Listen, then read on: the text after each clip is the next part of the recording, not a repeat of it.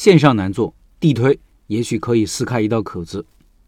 再说说家电清洗的生意，除了点评、美团、五八、抖音、快手等平台宣传引流外，线下也是可以有所作为的。比如我常说的地推，就是再好不过的方式。你的店开在哪里，就去最近的小区做地推活动，附近的几个小区够你忙几个月的。地推宣传可以一个小区一个小区的做，地推需要跟物业联系好，在小区人流聚集地展示。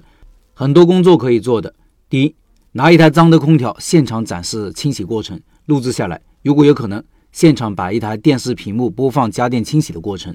第二，如果没有电视，用海报展示，多放几个海报展示你的专业，比如营业执照、专业证件、工作照片、清洗过后的对比图片等等。第三，店铺的图片。师傅简介，告诉别人你有实体店，师傅可靠，更有信赖感。第四，要穿工服，想好介绍用语，这样显得更加专业。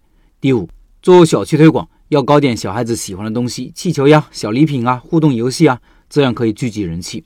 地推的目的有四个：第一，告诉别人家电需要清洗，清洗过后跟新的一样。很多人是不知道空调还需要清洗的，买了之后一直用到报废。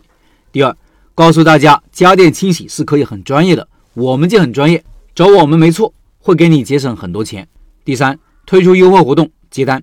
第四，加很多人的微信，很多人未必会立刻下单，但是加了微信以后，经常会看到你的朋友圈，会看你的作品，也许需求就被激发了。所以呢，微信运营也很重要。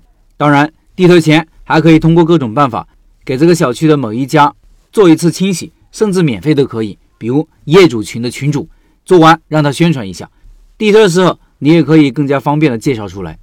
我觉得小区也是需要选择的，新小区肯定不能去，因为家电都是刚买，而且用的少，应该找那些至少五年以上的小区，但也不能太老，因为老小区住的基本都是老年人，不会舍得花钱。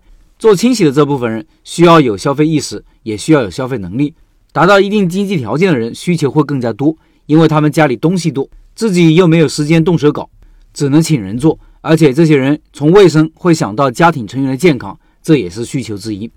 对于你自己的产品搭配也需要考虑。我一直说家电清洗，但家里要清洗的东西可多了，空调啊、油烟机啊、地暖呀、地毯、窗帘、床垫、沙发等等，甚至全屋保洁，这些可以搭配组合起来，先后推出。你可以有个主打产品，比如空调清洗或者油烟机清洗，同时你老婆或者合伙人搞窗帘清洗，用窗帘清洗来引流，买空调清洗送窗帘清洗或者地面保洁。